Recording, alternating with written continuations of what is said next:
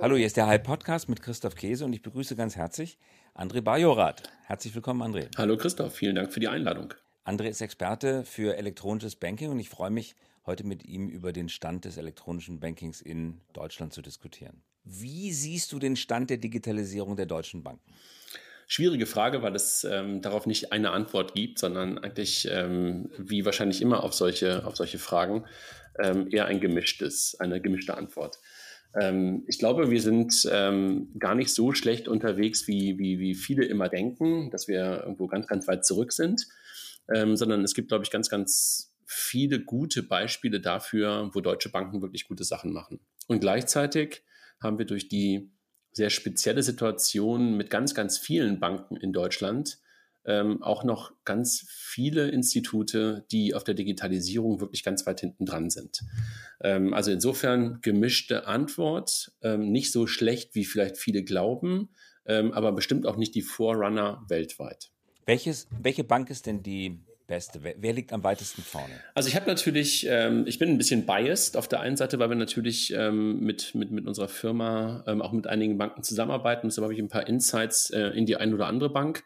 Aber man muss ganz ehrlich sagen, ähm, dass eine deutsche Bank ähm, gar nicht so schlecht unterwegs ist. Jedenfalls in den Dingen, die uns als Endkunden ähm, betreffen, die wir sehen. Also in den Frontends, in den Apps.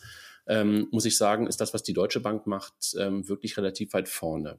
Auch im europäischen und weltweiten Vergleich. Kannst, kannst, du ein Beispiel dafür nennen, äh, wenn man die Deutsche Bank-App benutzt, dann äh, bieten die ja beispielsweise seit einiger Zeit an, dass man aggregieren kann, alle seine Konten. Immer wenn ich diese App öffne, dauert es äh, lange, 10, 20, 30, manchmal äh, Sekunden, manchmal eine ganze Minute, bis alle Kontostände heruntergeladen sind. Das dauert, es dreht sich das Wartezeichen.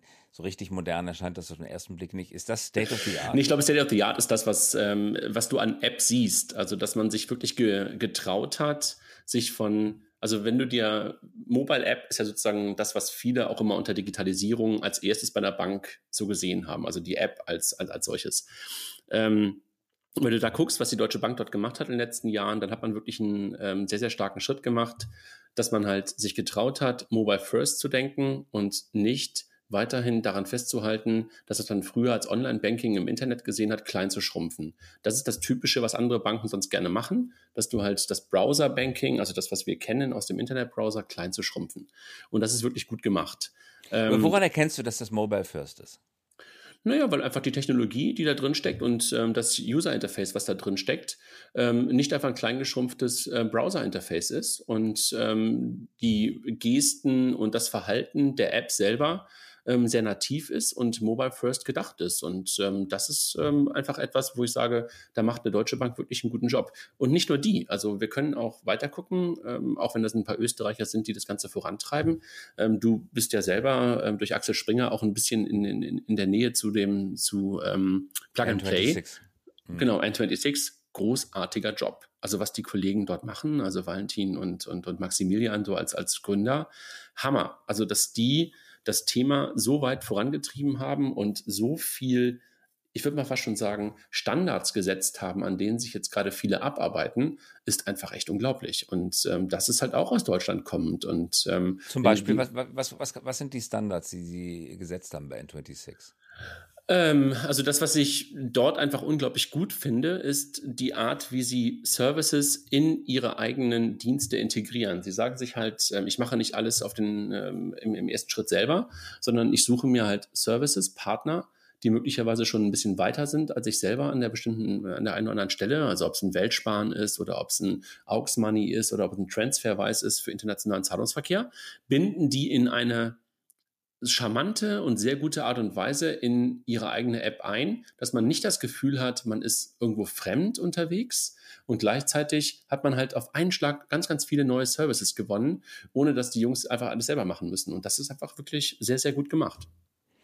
Und sie bieten viele Dienstleistungen auch im Sinne eines Plattformgedankens an. Also wenn Sie ähm, Girokredit geben oder Überziehungskredit geben, dann nehmen Sie das nicht unbedingt auf das eigene Buch, sondern Sie reichen es durch an andere Marktteilnehmer, sodass Sie Ihr eigenes Buch, Ihre eigene Bilanz klein halten können. Absolut, genau. Ich meine, das ist ja etwas, ist ja auch dein Thema, was du, was du schon mehrfach in, in Büchern und in Vorträgen wahrscheinlich auch ähm, platziert hast. Der Plattformgedanke ist bei N26 super stark vertreten. Das meinte ich gerade auch damit. Also Services eingebunden, die nicht direkt von Ihnen selber kommen, sondern wirklich dann in Teilen das Risiko, was du ja gerade schon beschrieben hast, ähm, auch beim Partner lässt, aber gleichzeitig der Service für den Kunden fühlt sich genauso gut an, wie sich ansonsten die N26 eigenen Dienste anfühlen. Sehr gut gemacht, absolut. Und, und kann man erkennen, dass diese Art des Denkens, diese Form des Angebots mittlerweile auch auf traditionelle Banken übergreift?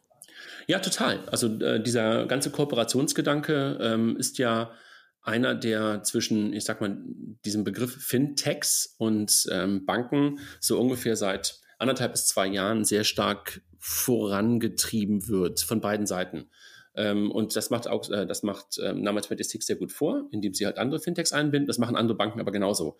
Ähm, am Anfang ist es ja so, dass man auf diese Fintechs geguckt hat als Feinde, als Enemies und jetzt mittlerweile versucht man sie zu umarmen. Ähm, und ob das auch wieder die Deutsche Bank ist, ob das eine ING DIBA ist, ob das eine DKB ist, ob das die Sparkassen sind, die Volksbanken sind. Es gibt nahezu keine Bank mehr in Deutschland, die nicht irgendeine Kooperation mit einem Fintech hat. Äh, wobei man da als Fintech selber aufpassen muss, dass man da nicht einfach nur als Feigenblatt äh, benutzt wird, sondern dass es wirklich auch für beide Seiten einen großen Vorteil bringt. Als Feigenblatt oder als Feature. Das ist natürlich auch eine Gefahr für ähm, einen Fintech, dass es am Ende ähm, ein Detail einer großen Bank-App wird und gar keine eigene äh, Funktion mehr hat, gar keine eigene, gar kein eigenes Startup mehr ist. Siehst du die Gefahr auch? Ja, total. Also du hast natürlich ganz oft ähm, in einer Startup-Idee ähm, die Frage, ist es ein Produkt, ist es eine Firma oder ist es ein Feature? Also wir haben darüber auch kürzlich mal einen Bericht oder einen Artikel geschrieben. Ähm, Finde ich eine total ähm, spannende und interessante Frage, weil gerade wenn man detailverliebt ähm, losläuft und sagt, ey, das ist super, daran glaube ich total. Also ein Beispiel ist ähm, zum Beispiel, wenn du auf Reisen gehst mit Freunden und deine Reisen die Kosten, die du halt hast während der ganzen Reise, irgendwie splitten willst und am Ende irgendwie abrechnen willst, könntest du sagen, wunderbares Produkt, ist das eine eigene Firma? Wahrscheinlich nicht. Ist es eigentlich ein eigenes Produkt? Wahrscheinlich auch nicht. Eigentlich ist es Teil von einem, von einer Dienstleistung einer Bank. Und insofern gebe ich dir recht. Also viele, viele Fintech-Startup-Ideen sind wahrscheinlich wirklich nur ein Feature. Hast du so einen magischen Trick, wie du erkennen kannst oder wie du Gründern raten kannst, weil du ja auch Gründer berätst. Du bist ja auch bei FinLeap äh, aktiv, dem äh, Company Builder äh, hier in Berlin. Wie du, wie du Gründern raten kannst, wie sie die Unterscheidung treffen können zwischen Produkt, Feature und Firma? Hm. Das ist eine wirklich äh, total interessante Frage und wahrscheinlich ähm, kannst du das selber als Gründer gar nicht selber richtig erkennen, sondern musst in der Tat mit Leuten sprechen, ähm, die mit etwas Entfernung, mit, mit, mit einem Helikopter auf das Thema drauf gucken und dir sehr ernst eine Meinung sagen zu dem, zu, zu dem Thema. Und ähm, ich glaube, du kannst oft mit einem Feature anfangen. Ich gebe dir ein Beispiel. Wunderlist. Ja, du erinnerst dich ähm, an diesen Mega-Exit in, in Berlin, an, an Microsoft irgendwann. Eigentlich nur ein Feature, ne? weil das irgendwie eine To-Do-Liste ist. Und trotzdem ist daraus ein Produkt und eine Firma geworden. Im Ende war es letztendlich wahrscheinlich doch wieder nur ein Feature für ein Microsoft-Produkt. Also weißt du, was ich meine? Da hat jemand sozusagen aus einem Feature ein Produkt, eine Firma gemacht und letztendlich ist sie wieder eingeflossen als Feature in etwas ganz Großes. Also manchmal kannst du sozusagen auch vorübergehend aus einem Feature ein Produkt und eine Firma machen, aber möglicherweise fließt es dann irgendwann wieder zurück ähm, in etwas Größeres. Ja, das, äh, das verstehe ich. Und das ist dann natürlich für die Gründer auch gar nicht so unangenehm, wenn sie dann äh, teuer verkauft haben. Äh, André, lass uns mal äh, auf das Thema äh, Technik kommen äh, und auf das äh, Thema, das ich immer wieder bei Banken höre, die darüber klagen, dass ihr altes Kernbetriebssystem, sie sprechen oft von Kernels, in äh, Programmiersprachen der 70er Jahre gesch äh, geschrieben ist. Fortran, Cobol, die kein Mensch mehr äh, wirklich beherrscht und die wenigen Experten, die es beherrschen, äh, die sind rar, äh, haben kaum Kapazität und äh, überdies auch noch enorm teuer. Und alles, was man an modernen Anwendungen draufsetzen möchte auf diese Kernbanksysteme, ist dann Middleware, ähm, die irgendwie versucht, das, was aus der modernen App-Welt kommt, zu übersetzen, das, was der alte Zentralcomputer, das alte System verstehen kann, wohingegen neue ähm, äh, Produkte wie N26 es eben von vornherein gleich richtig gebaut und programmiert haben. Da scheint doch im Augenblick ein richtiger Technikwettbewerb am Markt stattzufinden. Wer ist schneller? Die großen Deutsche Bank beispielsweise mit dem Umbau ihres Kernsystems oder äh, die N26 äh, dieser Welt, die äh, versuchen äh, quasi Neustart auf einem Stück weißem Papier etwas ganz Neues zu schaffen. Wie siehst du diesen Streit der Titanen, den Streit der Technologien? In der Tat ist es eine Technikfrage, gar keine Frage. Ähm, du, also das Banking der Zukunft wird sich auch über die Technik ähm, entscheiden. Ähm, aber momentan glaube ich, dass es eher eine Frage von User Experience, von User Interface ist und der Bottleneck und das Problem eigentlich gar nicht in den Backend-Systemen drinsteckt. Das ist aus meiner Perspektive oft eine Ausrede, dass man sagt, wir können gar nicht anders. Ich gebe dir ein Beispiel, warum ich das glaube. Number 26 ist am Anfang gestartet auf dem gleichen Kernbanksystem wie alle Volks- und Raiffeisenbanken.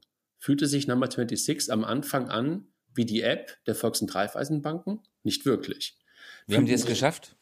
Indem sie halt genau das was gemacht haben, was du gerade beschrieben hast. Sie haben sich einen Layer dazwischen gesetzt, zwischen das alte Kernbanksystem und ihre Frontends die sie flexibel haben das machen lassen, was sie eigentlich brauchten, nämlich Push-Services da drauf zu machen, moderne Frontends da drauf zu bauen, aber halt die, ich sag mal, das, das, das, das ähm, Instabile des Kernbanksystems halt sozusagen rauszunehmen durch die, durch die Middleware.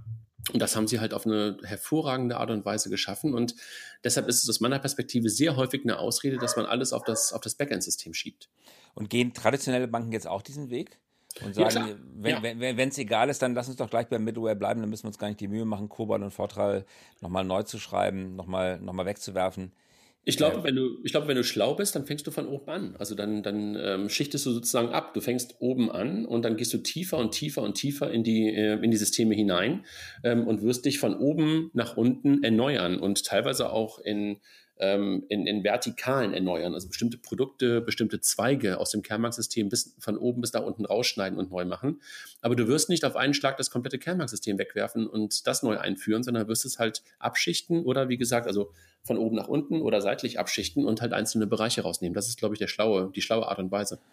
Und warum hat dann die Deutsche Bank, dem Vernehmen nach sind es ja, wenn ich das richtig gehört habe, ungefähr 800 Programmierer oder sogar mehr, die in Eschborn bei Frankfurt sitzen und das Projekt soll ja angeblich eine Milliarde kosten, das Kernbanksystem der Deutschen Bank neu programmieren zu lassen. Braucht man das dann gar nicht oder, oder muss man es trotzdem unbedingt mal machen, weil irgendwann muss man es ja machen? Also ich glaube, das ist ähm, ehrlich gesagt gar nicht die Aussage gewesen, dass man sagt, ähm, die 800 Leute in Eschborn bauen das Kernbanksystem, sondern die 800 Leute in Eschborn, die ich in Teilen auch kenne, also nicht die 800, die bauen die digitale Zukunft der Deutschen Bank und ähm, dazu gehören auch in Teilen Bereiche des Kernbanksystems. Aber was die Kollegen eigentlich machen, ist sich darum zu kümmern, vernünftige User-Frontends zu bauen, vernünftige APIs zu bauen, und so halt vernünftige Dienste, die wir Kunden halt äh, in der Nutzung ähm, äh, sozusagen jeden Tag nutzen können. Und die 800 Leute sind nicht dafür da, das Kernmarktsystem auszutauschen. Bleiben wir bei, bei Nutzung, André. Nach wie vor bin ich gezwungen, im deutschen Bankensystem eine, ich glaube, 22-stellige IBAN einzugeben. Furchtbar kompliziert, kaum zu merken. Äh, eine historische Fehlentwicklung. Und bei PayPal kann ich das einfach mit E-Mails, ähm, E-Mail-Adressen überweisen. Ich habe nie verstanden, wozu man die IBAN braucht, weil äh, doch äh, E-Mail-Adressen per Definition ein eindeutig sind. Es gibt jede E-Mail-Adresse nur einmal auf der Welt und jeder, der eine neue Adresse anlegt, legt selber den größten Wert darauf, dass es die Adresse vorher nicht nochmal gab. Also es geht ja offensichtlich bei PayPal. Trotzdem haben wir dieses unselige IBAN-System. Werden wir damit äh, alt werden oder äh, wird die technische Revolution darüber hinwegrollen und uns endlich eine vernünftige Technik geben? Das ist ja irgendwie ein total leichtes Thema eigentlich, die IBAN durch ein Alias zu ersetzen. Äh, warum das damals nicht gemacht wurde, als wir eigentlich was total Tolles bekommen bekommen haben europaweit, nämlich eine ein, eindeutige Kontonummer in Verbindung mit einer Bankleitzahl. Also eigentlich ja großartig. Ne? Also mal kurz zurückgenommen, davor hattest du eine Kontonummer und eine Bankleitzahl und es war nicht so einfach, in ganz Europa Zahlungen auszuführen. Mit einer IBAN kannst du wirklich mittlerweile in ganz Europa Zahlungen ausführen. Großartig. Das mit einer Alias ähm, sozusagen Symbolik oder mit, mit einer Alias-Technologie zu versehen, sollte eigentlich ein minimal kleiner Schritt sein. Genau, man braucht ja doch eigentlich nur so einen DNS-Server, genau ja, wie im Internet. Also ich gebe ja auch ja. ein welt.de oder ja. faz.net und muss mir nicht die IP-Nummer merken, aber dazwischen ist halt der äh, Domain-Name-Server, der das miteinander genau. übersetzt. Und warum, warum gibt es das nicht im Banksystem? Weil Banken momentan leider sehr häufig, wenn sie sich alle einig sein müssen, äh, dann doch nicht ganz so kundenspezifisch denken, sondern dann doch eher aus ihrer Bankenbrille denken. Das wird sich ändern. Das wird sich noch ändern und da bin ich ganz guter Dinge, äh, dass die eine oder andere äh, Bank dort Vorreiter sein wird. Aber weißt du, das musst du halt dann mit allen europäischen Banken auf einen Schlag machen machen. Und da sind sie sich manchmal nicht ganz so einig. Ein Bank Banker hat mir mal äh, erzählt, das würde regulativ gar nicht gehen. Es sei verboten, einen DNS-Server für IBAN-Nummern einzurichten. Stimmt das? Ich konnte mir das gar nicht vorstellen. Ja, Habe ich noch nie gehört. Also ähm, auch das halte ich wie die Kernbanken, äh, die Kernbanken-Thematik eher für, für einen Mythos. Warum, André, zweite Frage zum Thema Usability. Warum ist auf so wenigen Rechnungen in Deutschland ein simpler QR-Code drauf, wo ich äh, einfach die Kamera drauf halte und schon sind alle Sachen, die ich äh, eingeben müsste, äh, erfasst? Die Bankleitzahl, also IBAN, äh, der Betrag, der Empfänger, äh, der Zweck. Äh, warum machen das so wenige Rechnungsversender und zwingen den Rest der Bevölkerung dazu, diese unseligen Nummern und Daten einzugeben? Ich glaube auch da wieder, weil sich die Banken nicht haben einigen können. Also das ist ein bisschen das, was ich vorhin beschrieben habe. Du hast in Deutschland ähm, halt leider immer noch mehrere tausend Banken und die sind sich halt immer nicht einig. Und wenn sie sich einig wären, könntest du das ganz schnell machen. Und äh, das Thema QR-Code auf Rechnungen, ich weiß nicht, wann wir das erste Mal darüber nachgedacht haben, wahrscheinlich vor 15 Jahren, ähm, ist einfach ja, ich kann es dir ehrlich gesagt nicht, äh, nicht genau sagen, aber dafür haben sich ja mittlerweile dann wieder Fintechs äh, gegründet, wie ein Genie, ähm, die halt nicht auf den QR-Code setzen, sondern dir die Möglichkeit geben, die komplette Rechnung zu fotografieren und dann halt ähm, semantisch die ganzen Dinge erkennen und dir daraus eine Rechnung bzw. eine Überweisung erzeugen. Was viele Bank-Apps mittlerweile anbieten oder eingebunden genau. haben in die Apps. Genau, genau. Das, da bist du wieder beim Thema, ist es ein Feature ist es ein Produkt oder ist es eine Firma? Ja, also eigentlich ist es ein Feature in einer Banken-App. Trotzdem gibt es eine Firma, die den ganzen Service betreibt, nämlich Genie. Äh, ein Freund von mir ein weiteres Thema Usability fährt häufig nach China und schickt mir immer Videos vom Stand der Digitalisierung in China. Und jedes Mal, wenn ich Videos bekomme, äh, wundere ich mich, wie weit wir zurück sind. Und eins der Videos, das er schickte, war der Versuch, bei einem Früchtehändler am Straßenrand in Peking mit Bargeld, Remimbi, glaube ich, zu bezahlen.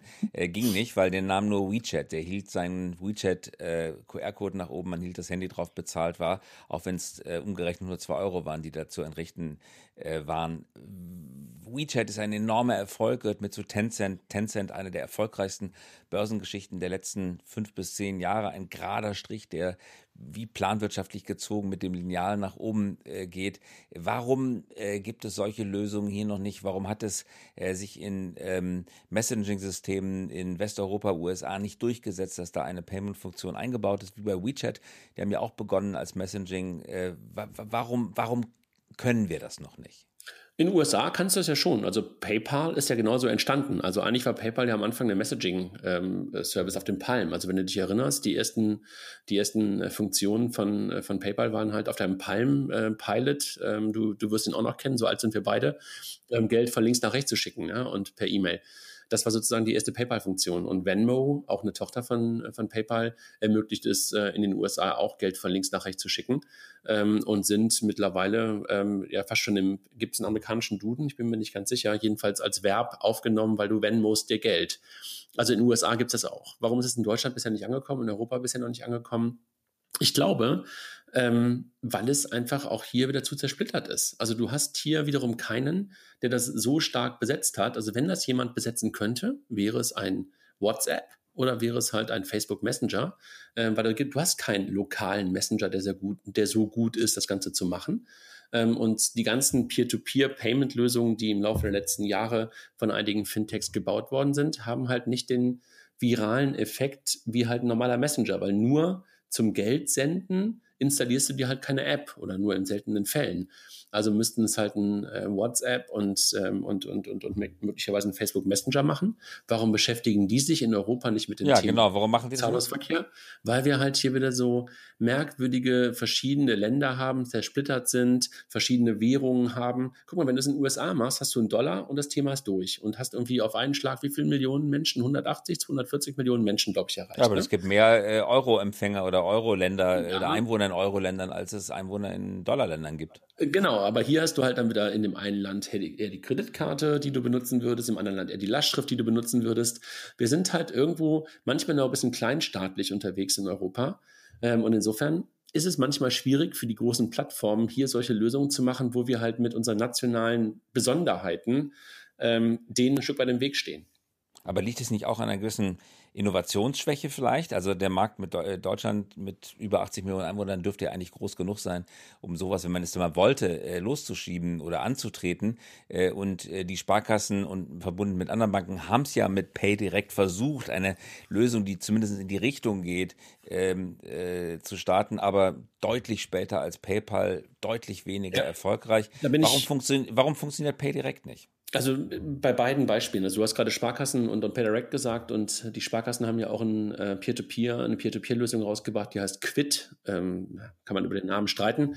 Ähm, die Lösungen sind halt alle, ehrlich gesagt, sowohl PayDirect als auch Quid technologisch super gemacht. Aber wenn du dir die User Experience anguckst, sind sie halt mittelmäßig. Und was, was fehlt daran? Warum sie, äh, zwei Fragen. Warum sind sie technologisch gut aus deiner Sicht? Und, und was fehlt an der User Experience? Technologisch gut sind sie, weil sie einfach hervorragend funktionieren, wahrscheinlich sogar sehr fehlerfrei und wahrscheinlich sogar relativ schnell. Ähm, aber man guckt halt da wieder aus der deutschen Perspektive darauf, dass es funktioniert, dass es am sichersten ist. Ähm, und es fühlt sich halt dann oft nicht so richtig gut an. Ich meine, guck auf dein iPhone drauf oder wahrscheinlich hast du ein iPhone und kein Android. Ähm, wie viele deutsche oder europäische Apps hast du auf der Startseite? Und das liegt nicht daran, Gute weil du. Frage. Weil du, weil, stimmt, ich gucke gerade nach. Ähm, ich glaube keine. Ja, also vielleicht Spotify, wenn du es europäisch siehst, ne?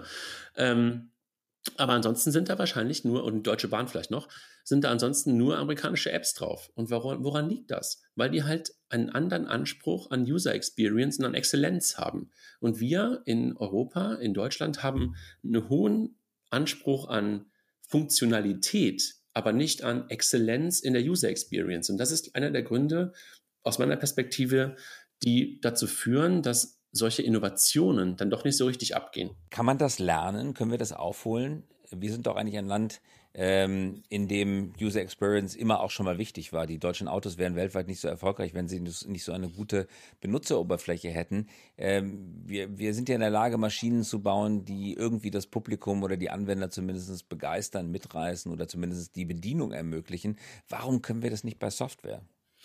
Also mein Design können mit Sicherheit auch. Also du bist wahrscheinlich auch ein Fan von Braun und von, von, von einigen anderen Produkten. Und die Apple-Produkte sind ja sehr nah an diesen alten deutschen Produkten dran oder an, an, vom, vom gleichen Designer. Ähm, ich glaube, in der digitalen Welt haben wir es bisher nicht verstanden. Also ähm, wahrscheinlich musstest du auch schon mal SAP benutzen. SAP ist der einzige deutsche, ähm, europäische Weltkonzern, Software-Weltkonzern. Haben die eine gute User Experience? Nicht wirklich. Kann man es lernen? Bestimmt.